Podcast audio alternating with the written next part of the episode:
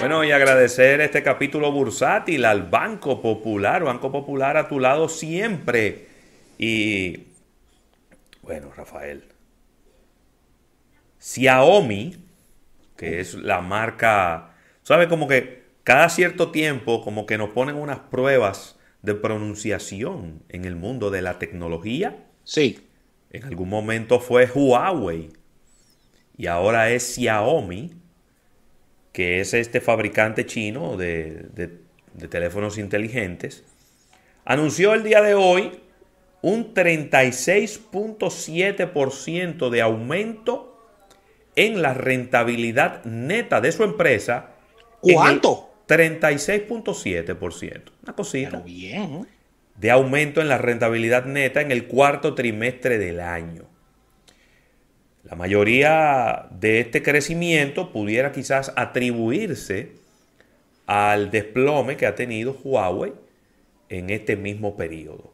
La rentabilidad neta ajustada para el trimestre que finalizó el 31 de diciembre fue de 3.200 millones de yuanes, unos 491 millones de dólares, superando las expectativas de los analistas que eran de 2.900 millones de yuanes. Las ventas crecieron en un 24.8% año contra año y, eh, ver, y los ingresos crecieron un 38.4%. En el periodo octubre-diciembre, los envíos, los despachos de Xiaomi crecieron en un 52% en China. Y eh, la compañía se quedó con el 15% de la participación en el mercado. Un año de chupe usted y déjeme el cabo para Xiaomi, que no se quita por nadie, no se cambia por nadie en lo que está viviendo en este momento. Pero cuidado, que ahí está Oppo, que en cualquier momento puede hacer la expansión global que todo el mundo está esperando. Así es. Y puede empezar a enfrentar a Xiaomi. Todavía no, todavía Oppo siento que ha sido muy tímido en lo que respecta a la expansión, sobre todo en, en Latinoamérica, porque ellos se han enfocado en Europa, en China, pero Latinoamérica, Estados Unidos, ese no ha sido mercados donde ellos estén explorando su crecimiento y su expansión, Rafael. Ahí está Xiaomi, una marca que viene de menos a más, que estamos dando mucho seguimiento. Ya en la República Dominicana. Aquí, el éxito aquí ha sido increíble. Claro que sí, ha, dado mucho de qué hablar porque es una, una marca que trae productos calidad-precio incomparable. Y, y la verdad es que vamos a estar durante mucho tiempo escuchando hablar sobre sobre Xiaomi. Mira, Ravelo, y moviéndonos a Estados Unidos, eh, este país está rompiendo el hielo con la Organización Mundial del Comercio. Recuerda que fueron cuatro años para el olvido en una relación de odio y odio, no de amor y odio, no, de odio y odio, con relación a la OMC, la cual tiene esta nueva representante, esta nueva eh, directora ejecutiva, que es eh, Gossi Okonjo. Y esta eh, discutió o, tuvo una conversación bastante, bastante amena con Catherine Tai, quien es la representante, la nueva representante de, Estados Unidos ante el organismo. Recuerden que los, los países tienen representación en la OMC y es Catherine Tai quien Pues la nombraron la semana pasada, fue. Tenía como un año sin representante Estados Unidos tenía como un año. Recuerden que, más. que el, el expresidente Trump dijo que la Organización Mundial del Comercio era un centro de burócratas y tecnócratas que lo que vivían era hartándose en los eventos y bebiendo muchísimo vino y no resolvían absolutamente nada. Eso fue lo que dijo el presidente Trump. Sí, sí, sí, yo sé, yo, lo recuerdo, lo recuerdo perfectamente. Sí, sí, que eso, eso está lleno de tecnócratas ahí que no resuelven nada que vienen con unos sacos carísimos aquí a comerse la comida y hablar muchísimo disparate y no se resuelve nada. Eso fue lo que dijo el presidente Trump de la Organización eh, Mundial del Comercio, pero Estados Unidos ha querido, con su nueva administración del presidente Biden, cambiar lo que es la relación entre la organización y Estados Unidos y tuvo este primer acercamiento con el organismo que se encarga de regular el comercio a nivel global. Independientemente de lo que haya dicho en su momento el presidente Trump, eh, la nueva directora general, la señora Gossi eh, Osonjo Iveala, eh, de origen, ella es nigeriana o marroquí, No, no, nigeriana. Nigeriana, de origen nigeriano, tiene un gran reto con la Organización oh, eh, Mundial del Comercio. E independientemente de lo que Trump dijo, la Organización Mundial del Comercio ha perdido toda credibilidad, ha perdido fuerza, ha perdido pero eso fue carácter. pero también fue una, pero también fue una encerrona que le hicieron, Rafael, porque la Organización Mundial del Comercio, que debía tener siete, eh, es un tribunal donde se dirimen las situaciones entre los países. los conflictos comerciales. Claro, pero debía tener siete, eh, creo que eran siete o nueve eh, jueces, árbitros. Y eso cada cierto tiempo se le vence el tiempo a las personas y lo sustituyen. Entonces no había quórum para sustituir a nadie porque el representante de los Estados Unidos no estaba. Y entonces se fue quedando solo, solo, solo, al punto de que lo que quedó fue una sola persona. Y ese señor dijo, ¿y qué yo hago aquí? No, Le ofrecieron un trabajo y se fue de ahí. Ajá. Y además de todo lo que dices, muy acertadamente, se fue quedando sin recursos porque revisen. No, Estados Unidos no le pasó un peso. Por lo que te estoy diciendo, revisen quiénes son los que. Porque, señores, estas no son organizaciones que, se rigen con dinero de, empresas ni ellos mismos generan sus recursos. Son los gobiernos que apoyan billeteando. ¿Y cuál era de los países que más billeteaba? Vamos a hablarle claro a la gente. Los Estados, Unidos, los Estados Unidos. se retiró. Sí. Entonces todo esto se hace con recursos. Sí, sí.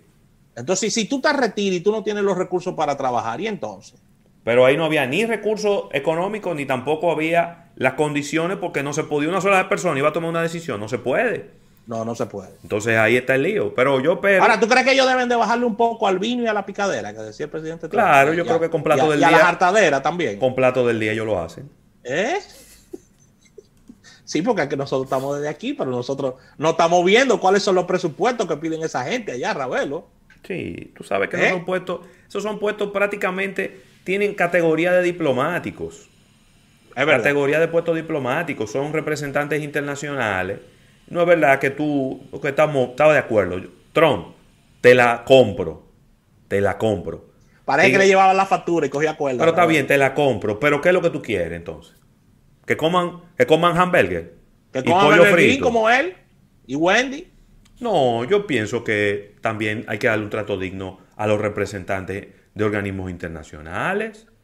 Digo, tampoco no es que tenemos que, ir a los restaurantes más caros del mundo, ni, nada que se No, y no solamente eso, también es un tema, Ravelo, de, de, que, de que funcione el organismo y que se tomen decisiones. Porque lo que decía el presidente Trump desde el inicio, cuando estaban los siete todavía, porque él no se retiró de una vez. Lo que decía él, que había demasiado burocracia y, y, era, y eso estaba lleno de tecnócratas. Sí, está bien, pero, tiene, pero los tecnócratas son, son importantes también. Tiene, pero claro. hacen su labor.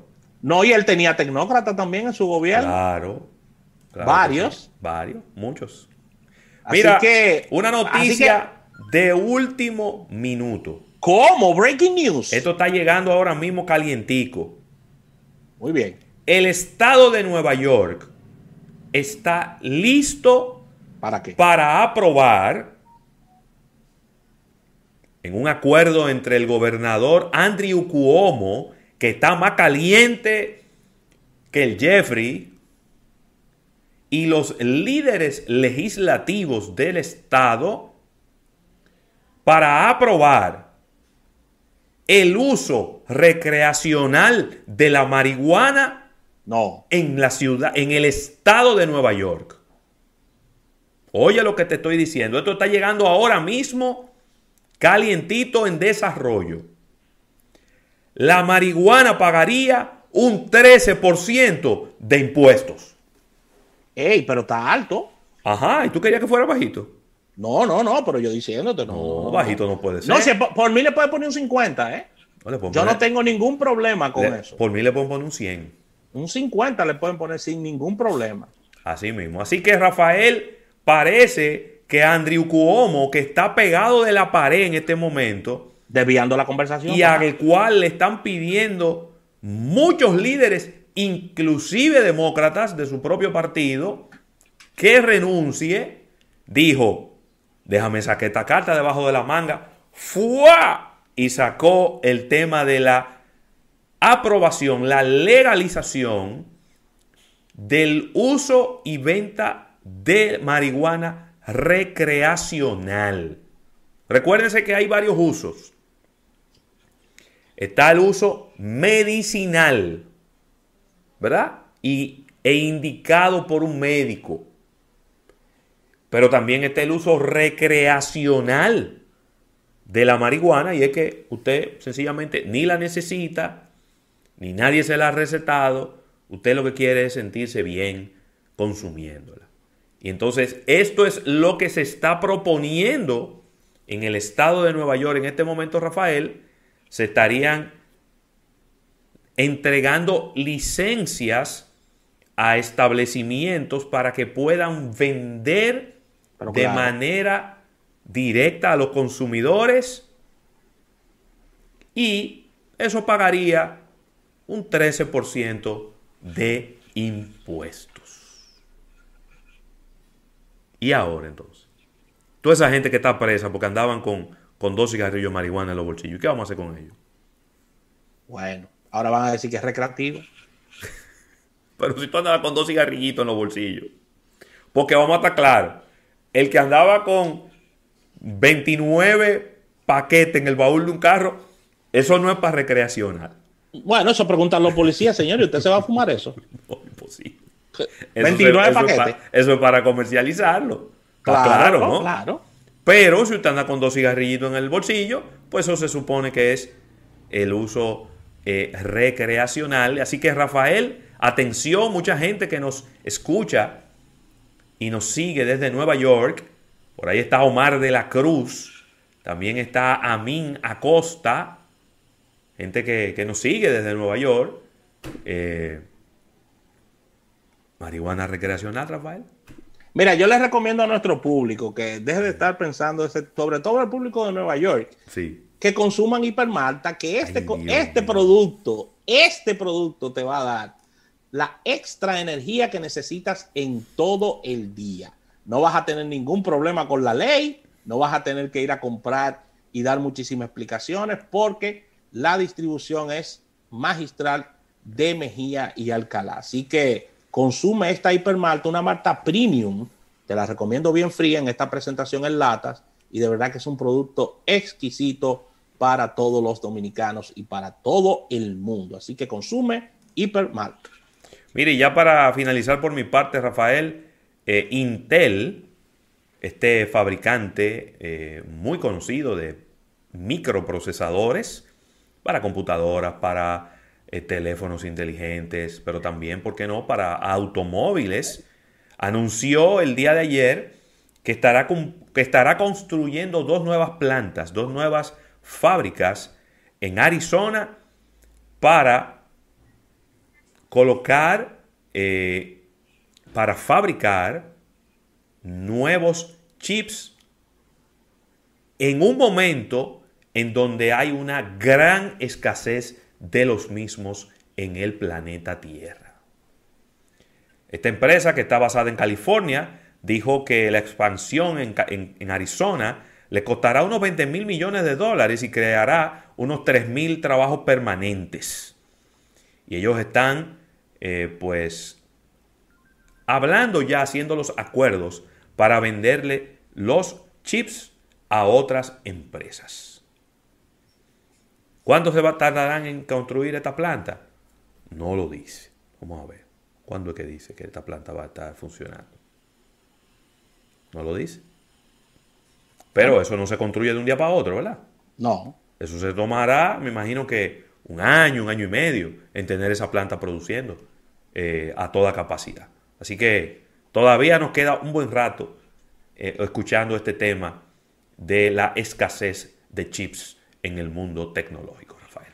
Mira, vamos a agradecer a nuestros amigos del Banco Popular, Banco Popular a tu lado siempre, que hacen posible este capítulo bursátil. Vamos a un break y al retorno venimos con nuestro oráculo de tecnología, Isaac Ramírez.